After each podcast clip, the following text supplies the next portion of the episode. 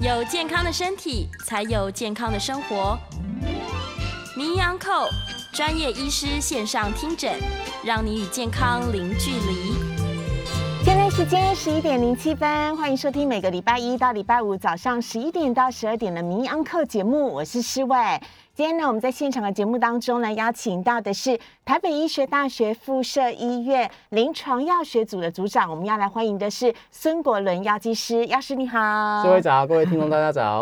好，药师呢今天要来跟我们讲一个非常非常重要的事情哦。现在呢，全台湾的疫苗涵盖率呢，哦，我记得早上在念的时候呢，已经是大达到百分之三十几了，而且呢，有九百多万人都已经有打过疫苗了。我讲的是第一季，第一季了哈。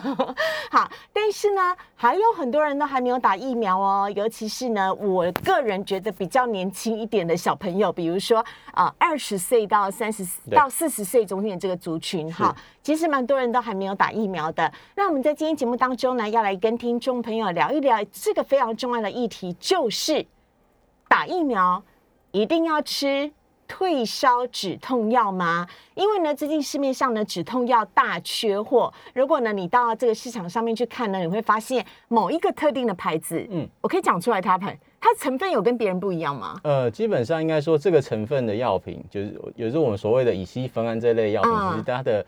呃，其实非常多种类的药品存在了。好，所以不是只有那个品牌有，但是因为那品牌知名度太大了，对，所以呢，你会发现说，哎，你要去买那个品，哎，我直接讲好了，你要去买普拿藤的时候呢，你发现普拿藤怎么全部都卖光光了？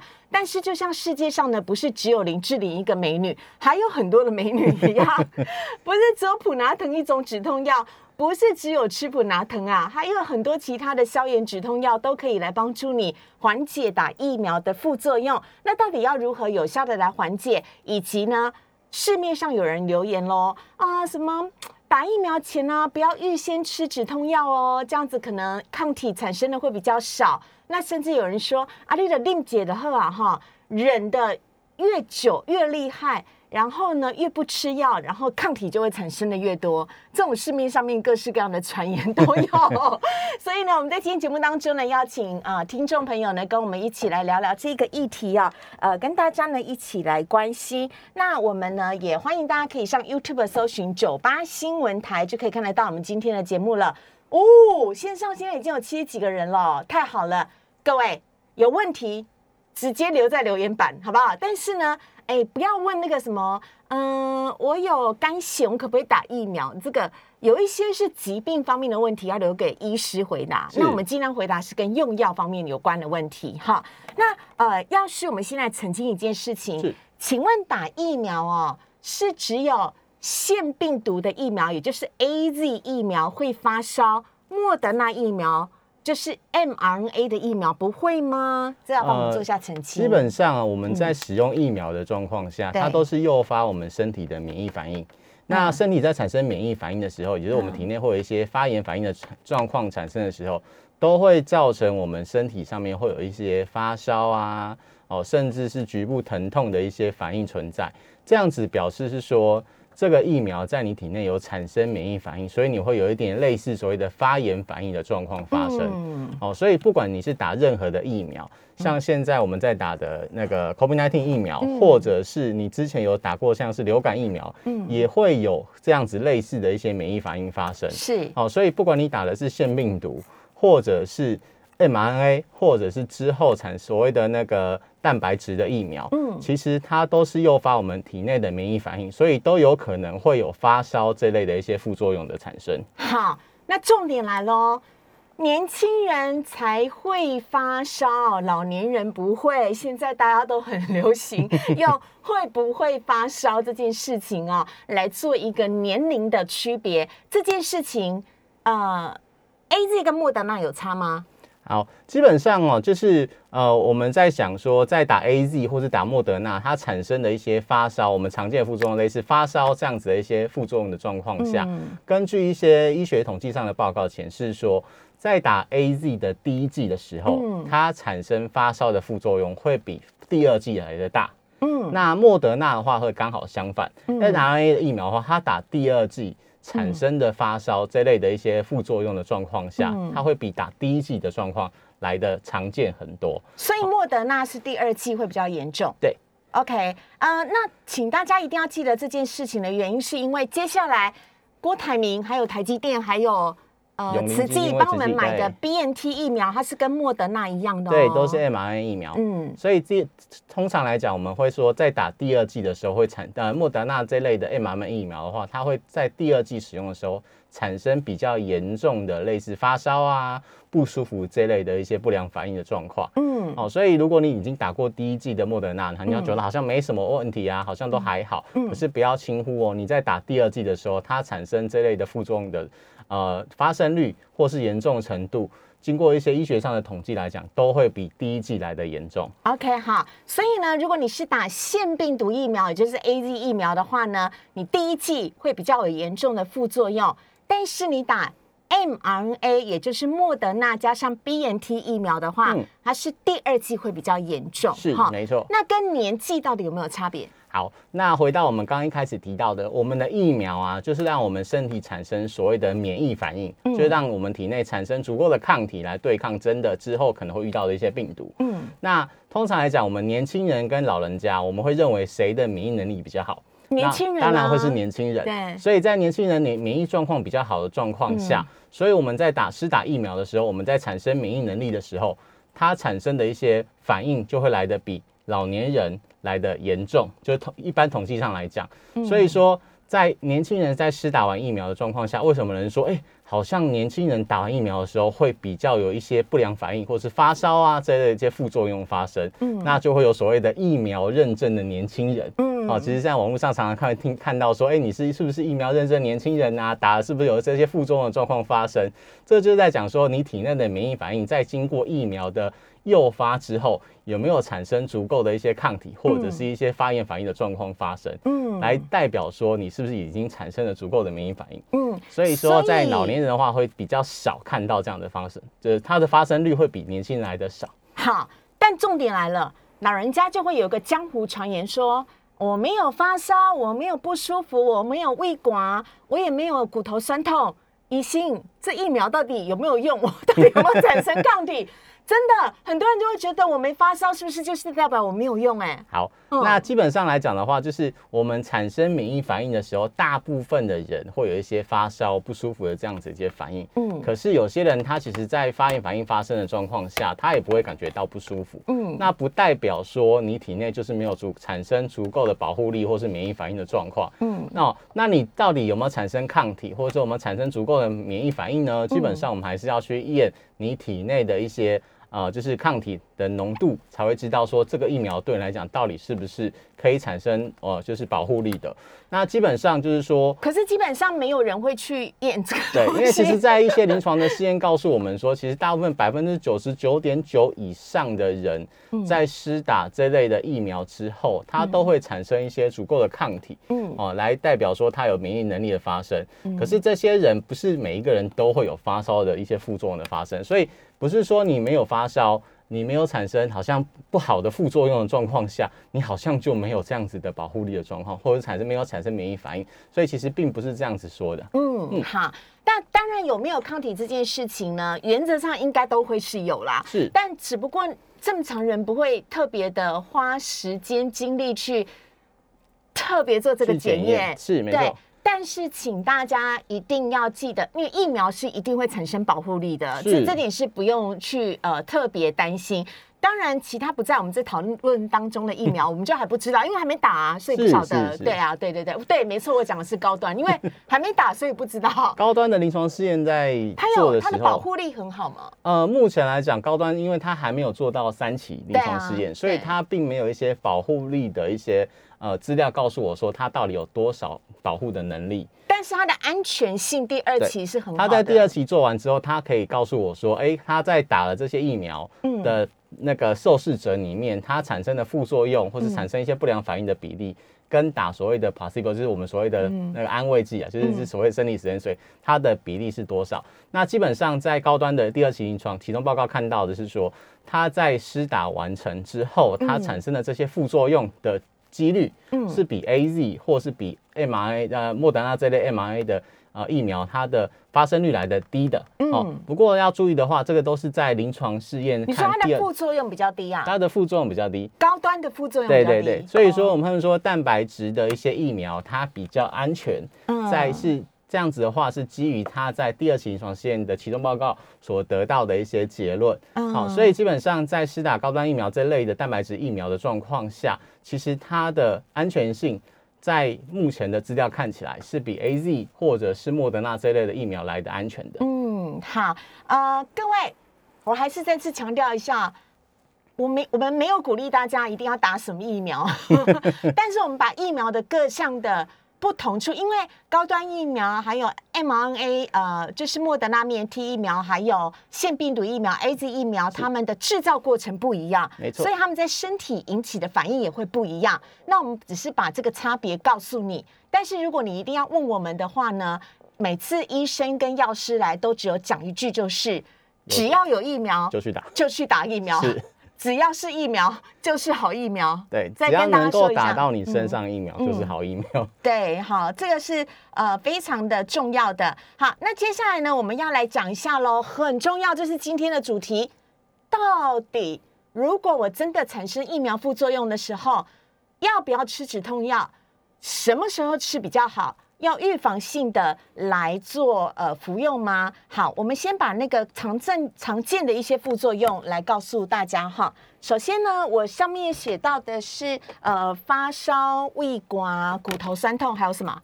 呃，如果说比较常见的话，就是然后还有注射部位疼痛哦，注射部位疼痛、红肿，然后硬块这样子，这是比较常见的。嗯，好，还有呢？那比较严重的话的话，就像是我们常会听到说，A Z 会有一些血栓的一些副作用啊。那个那个不用讲，太严重。我现在讲的是常见的，常见的。常见的话就是反哦，还有疲倦想睡，疲倦想睡，然后就是对，然后就是大部分都是这样子的，常见就是大概是这些。好，这个大概百分之呃，就是不太一样，依年龄而定呢，依年龄而定。基本上在发烧的副作用来讲的话。大概会有百分之三十左右的病人，哈的对不起，注射者他会有一些哦发烧啦、肌肉疼痛的副作用。嗯，那手背红肿的话，大概会有百分之五十以上的发生率。嗯，哦，那胃寒的话会比较少一点，胃寒的话大概会百分之十到百分之二十的状况发生。嗯，哦，所以其实这些都是非常常见的一些就是疫苗注射后的一些副作用。好，那各位来喽，当我产生这些副作用的时候。我要什么时候来吃止痛药是最好的？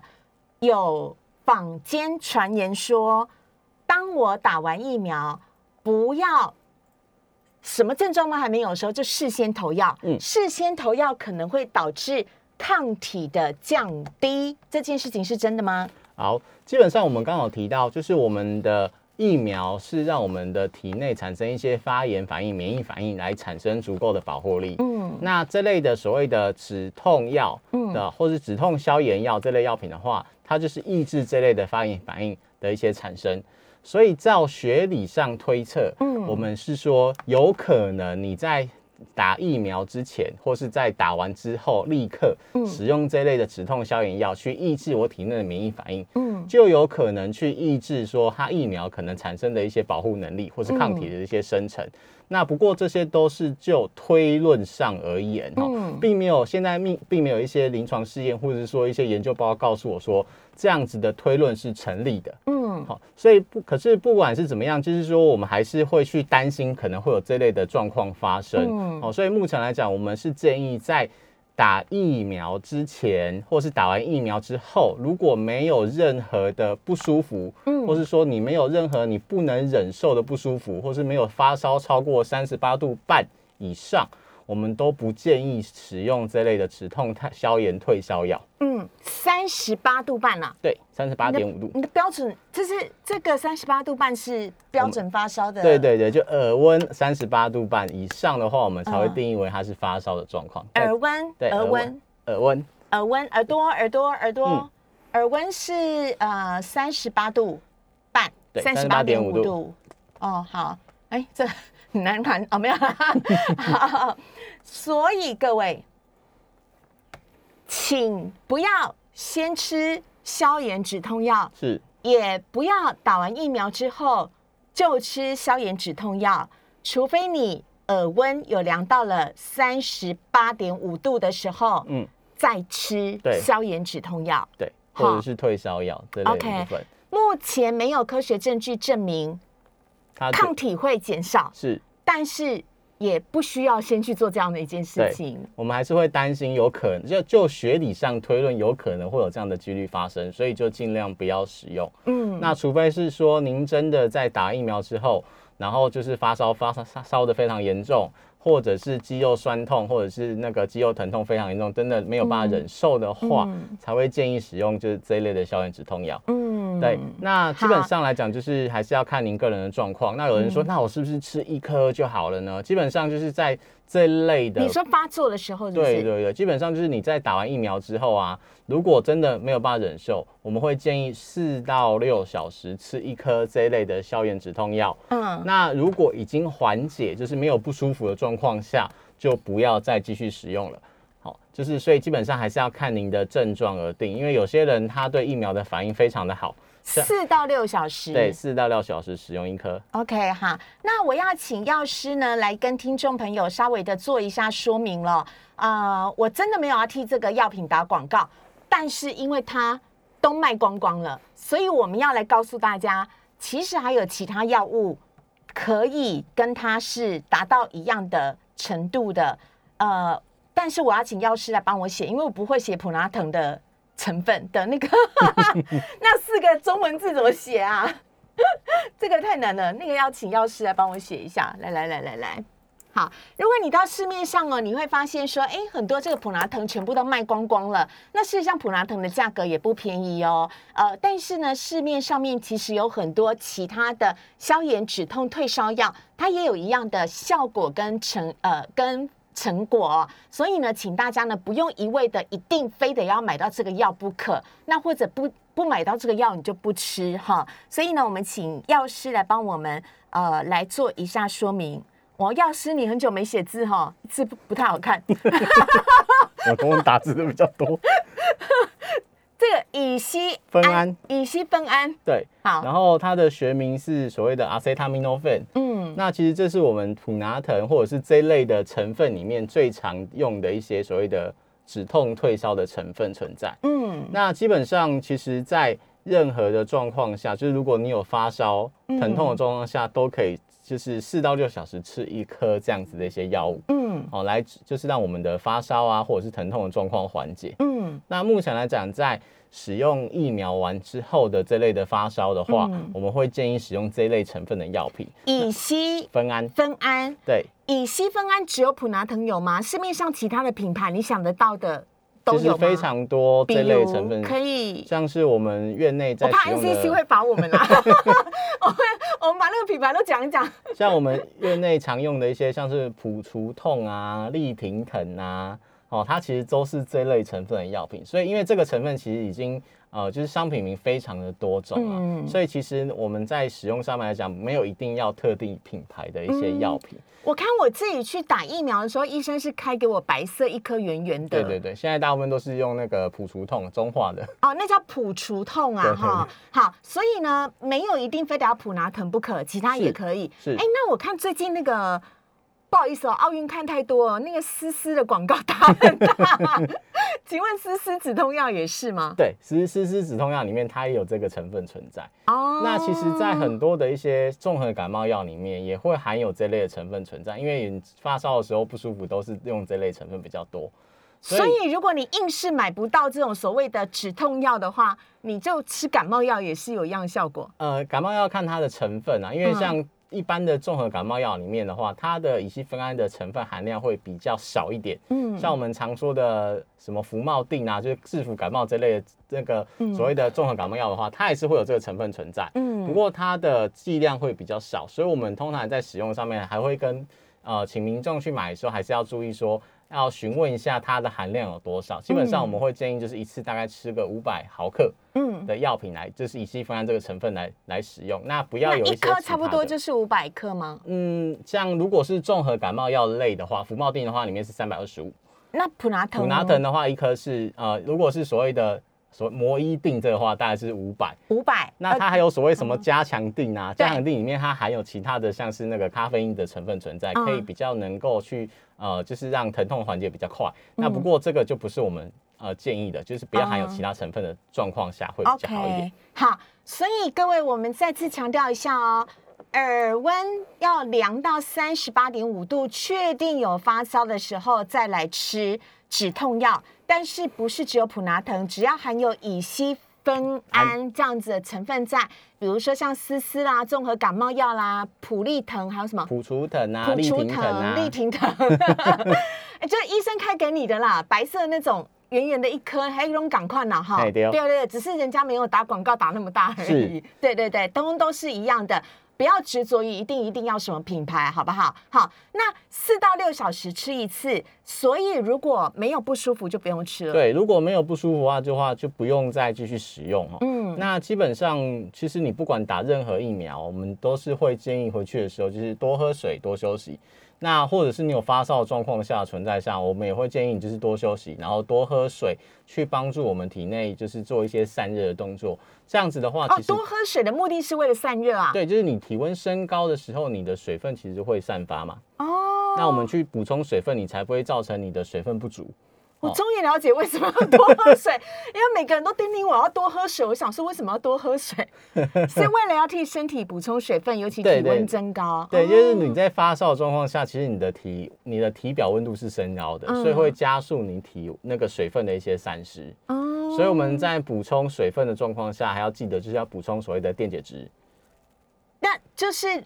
运动饮料喽，是没错，就是运动饮料，或者是我们所谓的等渗透压的运动饮料，嗯，啊，或者是市面上有一些所谓的电解水，嗯，啊，这些其实都是可以帮助第一个补充我们水分，第二个补充我们的电解质，嗯，哦，就是让你在发烧的状况下，水分流失的状况下，才可以保持住我体内的水分不要散失的过多。好，市面上还有一种人呢，其实我身边也蛮多这种朋友的，就是呢，他即使感冒再怎么严重，他都会觉得。他不要吃药，因为药物很伤身体，他忍一下就过去了。那这一次打疫苗呢，也有人他怎么样都不吃药，因为呢，他说不吃药的话，嗯，呃，抗体产生的会比较多，比较不会被消除。是这件事情到底是不是真的？等一下我们要来问医药师。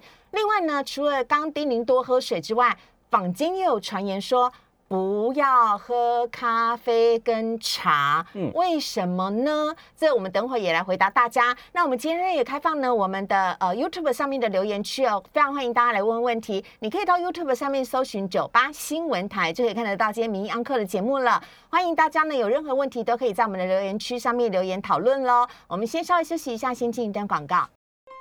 现在时间十一点三十一分，欢迎回到《民意 Uncle》的节目现场。我真的不想要为这样的事情浪费时间，但是因为我刚刚看到听众留言实在是太生气了。这样有听众说呢，我们节目应该以民众的身体健康为目标，绝对不可以说有疫苗就打这样子的误导民众。Hello，各位，全世界、美国、澳洲，所有你知道的国家，包含了中国大陆，全部都是要倡导，请大家尽量打疫苗来防范新冠肺炎。是。所以这是一个全世界共同的认知。当然，除非你身体有特殊的状况，而且药师解释一下，我太生气了。就是除非你的身体上在你有之之前有些有些疾病，在医生的诊断上告诉你说啊，你不适合打疫苗哦，或者是你有一些特殊的情形，像有些人在使用所谓的免疫抑制剂啊，或者是什么样的状况下，或者之前他有一些血栓的产生的状况下。哦，我们会比较建议你某就是在施打其他种类的疫苗，就是会去选择所谓的牌子的状况下，嗯，啊，或者是像孕妇这类的，就是它只有在莫德纳这类的 mRNA，它上面有一些临床试验告诉说它是真的有效，而且不会去影响胎儿的状况下，我们才会去选择说你应该施打哪一排的疫苗。那不然的状况下，就是你现在的呃，在现在全球都有在缺疫苗的情形下，我们现在还是建议就是说有任何的疫苗。可以使用，在国内有合可的状况下就去施打。那当然，打疫苗没有办法保证你不会染疫。哦，就是像我们这最近有听到很多，就是他在去美国打完疫苗回来之后还是感染的。那而且现在所谓的 Delta 变种株，它的传染力非常的高。嗯。哦，不过虽然在染疫的状况下，那不过它还是可以去预防所谓的重症，好或者是死亡的几率，就跟你每年在打所谓的流感疫苗一样，打完流感疫苗，它没有办法保证你不会再感染流感，嗯，可是它可以让你之后可能得到流感之后产生的重症，或者是入住所谓的加护病房的几率下降。这样子的话，打疫苗让重症减少，对，可以减少重症，减少死亡。那这样的状况下，其实就是在让我们的医疗，或是在医疗能量负载率可以得到比较多的喘息，而不会拖垮其他需要看病的病人。还有很重要一件事情是保护你自己本身的健康，没错，对，这件事最重要的。好，其他的我就不想再回答了，没关系，可以不要听节目，OK 的。好，来。啊！我太生气了！我哎，要是有人坚持哦，他无论如何都不吃普拿疼或者不吃止痛药，原因是因为他说我不吃这些药，我就我的抗体就不会减少了。比如说我的抗体本来有一万，我可能吃了普拿疼变五千，会有这种情形吗？好，那这跟刚刚提的一样哦，就是在使用这一类消炎止痛药，到底会不会减少抗体的产生的量呢？呃，基本上刚刚这刚我们有提到说，它都是所谓的推测，就是就学理上来推测，有可能会有这样的情形发生。可是并没有一个临床的数据告诉我说，在使用这类的消炎止痛药，不管是乙烯酚还是其他的消炎止痛药，会真的减少抗体的产生。哦，并没有这样的一个研究报告告诉你。哦，所以基本上我们目前来讲，呃，还是会建议，就是如果真的有需要，就是你打完药真的很不舒服。那影响到你正常的一些工作，或是正常的一些行为，甚至是真的已经呃受不了了，我们还是会建议你就是使用这类的所谓的消炎止痛药，或是乙烯酚胺这类药品，嗯，来做呃缓解你这样的症状的产生。OK，那基本上你不要去忍啊，因为有些人他的烧的很厉害的状况下，像我们有些同事他打完一剂 AZ 之后，他整整烧了三天。这么严重对，那他吃那个普拿疼啊，或是这类的成分的药品状况下，他也没有办法获得很好的改善。他就是吃了之后，他烧会退，可是退了之后，它又继续烧上来，哦，就是反反复复这样整个烧了三天。那基本上你这样的状况下，我们还是会建议你继续使用这类的呃，就是止痛消炎药来缓解你的不适感啊，不要这样的话才不会影响到你一些正常的工作或是正常的一些呃，就是生活。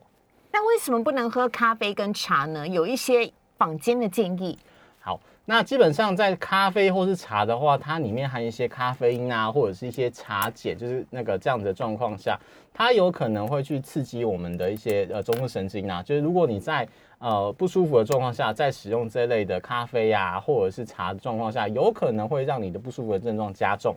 那不过并没有一些临床试验告诉我说真的不能使用，所以我们还是会建议，就是说你多喝水。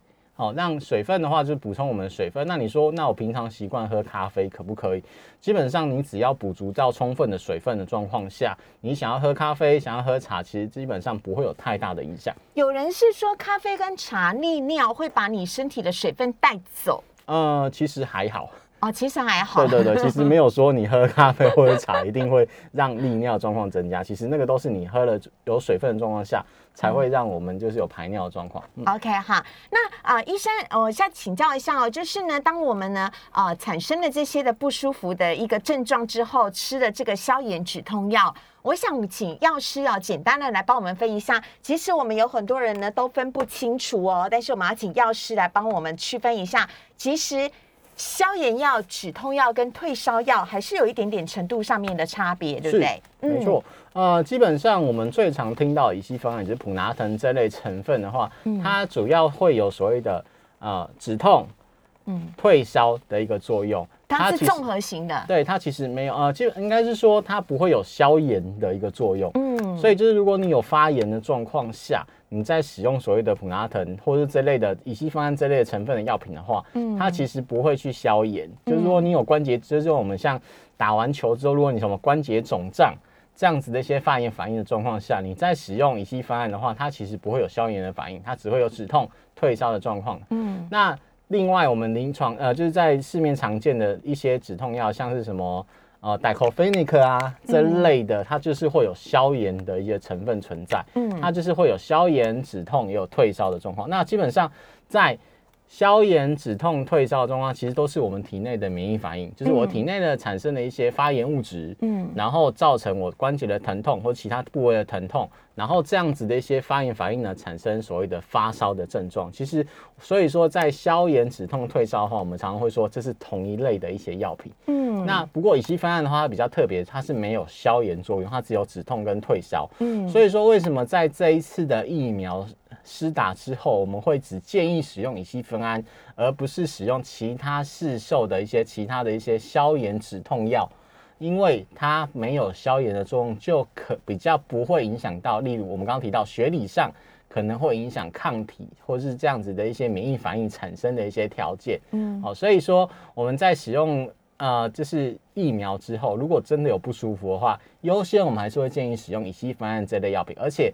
它其实蛮好取得的，嗯，哦，不是只有呃某一个大厂牌的药品可以使用，其实这类的成分在市面上非常的多样。非常的多种，所以也不要说，哎，我去药局，我只要指定某一个品牌药，好像只有那个药品有效。其实你跟药师讲说，我要乙烯酚胺成分的止痛药，他都会找给你，没有错。效果有差吗？其实都一样，不会有太大的一些差别。所以要建议注意的话，就是我们就是还是会建议使用乙烯酚胺的药品。然后，可是要注意的是呢，我们不要一次吃太多颗哈，就是呃，你怎么知道我会一次吃两颗？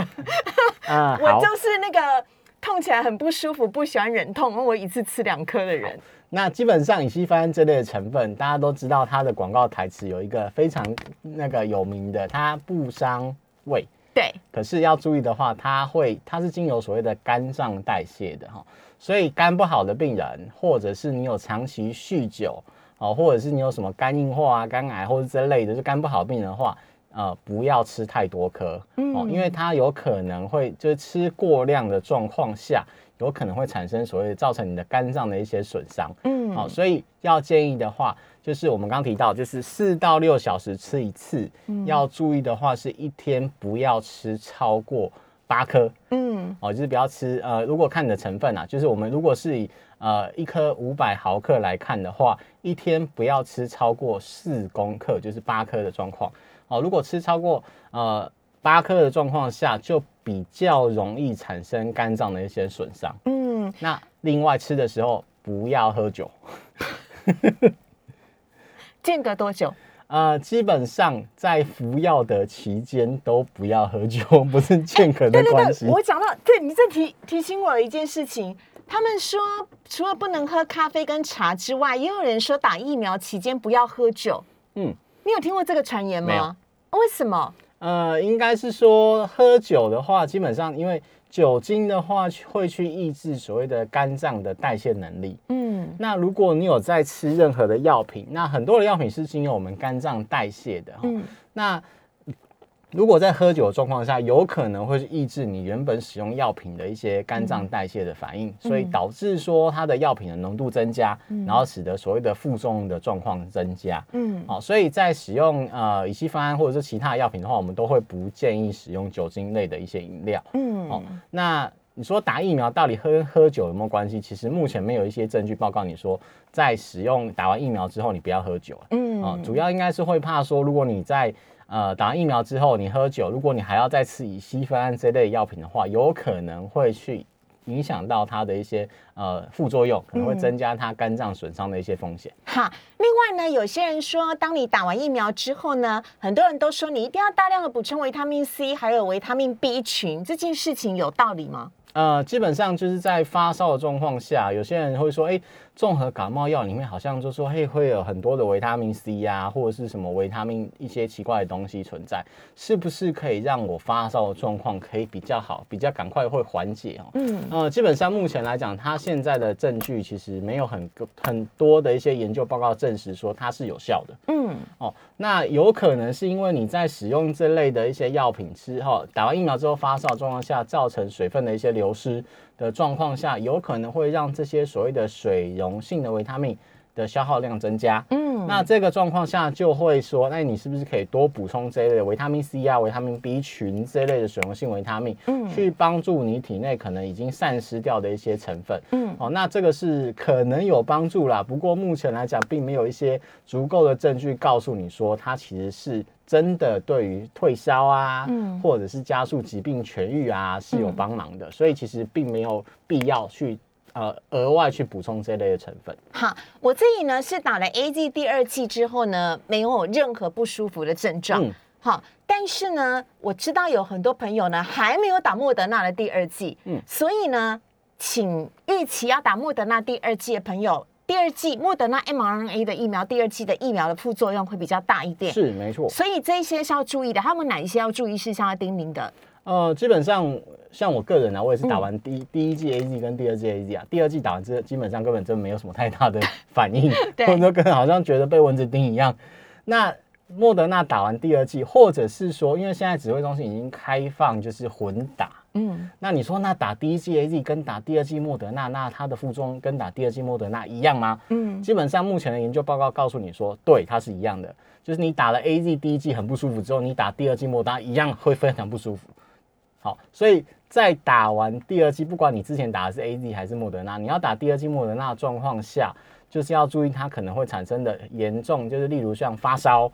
然后肌肉疼痛，它的发生率大概会在百分之三十以上，嗯，大概一半到三分之一的病人，呃的接接种者，他会有这样子发烧不舒服的状况。嗯，那打完之后，刚刚我们提到的，多喝水，嗯，多休息，好。看什么时候时打，看看隔天跟公司请个假，在家里躺个一天，休息一下，进广告。现在时间十一点四十六分，欢迎回到《民安课》的节目现场，我是施伟。我们在今天节目当中呢，邀请到的是台北医学大学附设医院临床药学组的孙国伦药剂师，来节目当中呢，跟大家呢聊聊有关于呃打疫苗的一些副作用啊。希望呢这一集大家可以按赞，同时呢分享出去给你身边还没有打疫苗。或者是即将要打第二剂莫德纳疫苗，甚至是未来会打 B N T 疫苗的人，让他们都可以先有个心理准备。那接下来这一段呢？呃，刚刚呢，网友们都说啊，不是啦，他是在讲高端疫苗啦。高端疫苗，我刚刚问药师说能讲吗？他说没有什么不能讲的啊。所以我们就会正面的来回答大家的问题。但是我严格要求，或者是严格的拜托，请大家不要用人格侮辱的方式，不要说药师不具有国际什么。呃，药学的什么专业资格，巴拉巴拉巴拉的，他是台北医学大学附设医院临床药学组的组长，北医的药学组的组长，管理的是整个药学部的部分，他怎么可能会不具有资格呢？你们求证太神奇了。好，所以。请不要做人身攻击，而且它绝对是具有它的专业性的，好吗？那高端疫苗的事情我们没有不能讲啊。你嗯嗯，好。那目前来讲的话，就是高端疫苗。我需要止痛药，头很痛。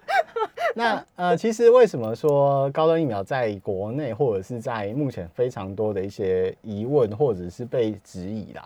那其实应该是说，它在在那个我们临床试验来看的话。因为他在一开始在设计临床试验的时候，他在第二期的时候，他我们因为一开始我们在做这个临床试验设计的时候，因为我们在国内并没有一个足够的一个呃环境让他去做所谓的第三期，因为第三期我们看的是所谓的保护力，就是看真的打完之后，他是不是可以预防病毒的感染。那目前他一开始在设计的时候，其实国内并没有疫情像国外这么严重的一些状况下，所以他其实在国内是没有办法做第三期临床试验的。所以他在第二期的时候，他把他的收案量增加，好，所以就是以前在其他的疫苗临床试验的话，大概在第二期的话，我们大概是大概是三百个人左右，因为他看的是所谓的安全性。那不过，因为他一开始在设计的时候，因为我们没有足够的环境，所以他在一开始在跟卫福部在做讨论的时候，所以他把所谓的第二期的临床试验拉到所谓的三千人，就是把他的收案量增加三百到三千。对他想要看的话，就是除了他一开始的安全性之外，他到底有没有产生足够的所谓的免疫力？哦，就是免疫力。所以我们会去看说他的免疫的抗体的量到底有多少。那他在第二期其中的解盲上告诉我们说，其实他在所谓的打疫苗组跟打所谓的安慰剂，就是所谓那个 生理实验水，前副总统打到那个，对，所以他其实是看得出来，是说他打完之后是真的有产生所谓的足够的一些抗体，来可能产产生他的一些保护能力。所以后来他在做所谓的免疫调节，也是大家争议性最大部分，就是说。他去跟两剂 A Z 打完的人去看，说他打完之后的抗体的量，跟打完两剂高端的抗体的量来看，他的抗体数目是不是有等值，或者是没有比 A Z 来的差。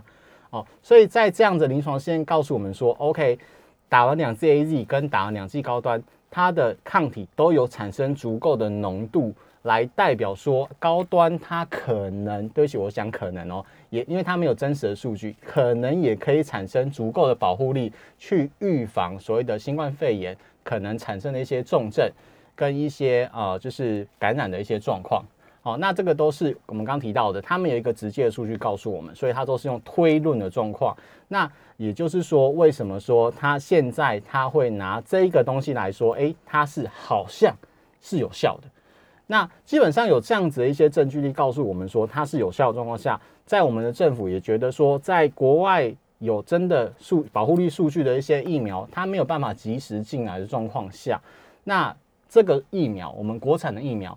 是不是可以拿来填补？说在国外疫苗进来的状况下，我们先来用高端来做一个把其他的低级全部补齐的这个状况。其实，呃，这个是看政府他在发所谓的紧急授权的状况下，他是认可这样的情形的哦。因为基本上，如果在一个疫苗爆发的状况下，如果没有一些足够保护能力的话，有可能会让呃重症、死亡或者是在医疗的状况下会有产生呃一定的风险存在哦，所以。在高端，它有一些临床数据告诉我说，它是可以在施打可以产生一个免疫能力的状况下，呃，基本上就是可以做施打，就是我们政府去认可这样的情形发就来做施打的。那当然有人说，那可是它没有一些三期的临床试验告诉我，它到底有没有足够的保护力啊？或者是说，呃，它到底是不是真的有效？不知道，或者说打完高端之后会不会我没有办法出国？那这个其实都是公开的资讯，我们都可以去看得到，可以去查得到。那你在做疫苗选择的状况下，我们也可以自己去勾选，你到底想要打哪方面的疫苗。各位啊，因为我是自费的啦，所以当初我要打的时候，台湾只有一个疫苗叫 A Z 疫苗。但现在呢，我知道所有人呢都是可以上一个叫做疫苗平台、意愿平台的部分来做选择。所以呢。你有绝对的自由权，你可以不上去填，你不要打疫苗也是 OK 的。那你上去之后，你要选择高端莫德纳 BNT，BNT 有列入选项吗？目前没有。高啊，高端 B 呃高端莫德纳跟 AZ 疫苗，你都可以自由的去做选择。但是我们只是要强调给大家知道的一件事情是，如果这是经过了政府核可许可放上去的，你有权利不选择。但是政府提供给你这个选择，而政府提供给你这个选择的背后，是经过很多的报告研究出来的。不管你觉得那公不公正、专不专业，是对他至少是经过这样的出呃部分出来的。那民央科的节目，我们未来有机会的话，我承诺我会邀请各个不同的医师，如果来到节目当中有机会的话，会就这个部分来跟大家来做说明。可是，即使是连高端疫苗这样的事情，在台湾的医界都有很多不同的声音，我们让不同的声音被听到，但是决定权在你自己的身上。但如果你问我们的话，我们还是会说有疫苗就尽量打。对，这个还是最大的一个部分。而且你知道吗？那个变种病毒啊，一直在变种，是不是从那个 Delta 变成一个叫做什么？让打，让打疫苗。对，让打变变种变种族，变种变又又出现新的变种族群。对。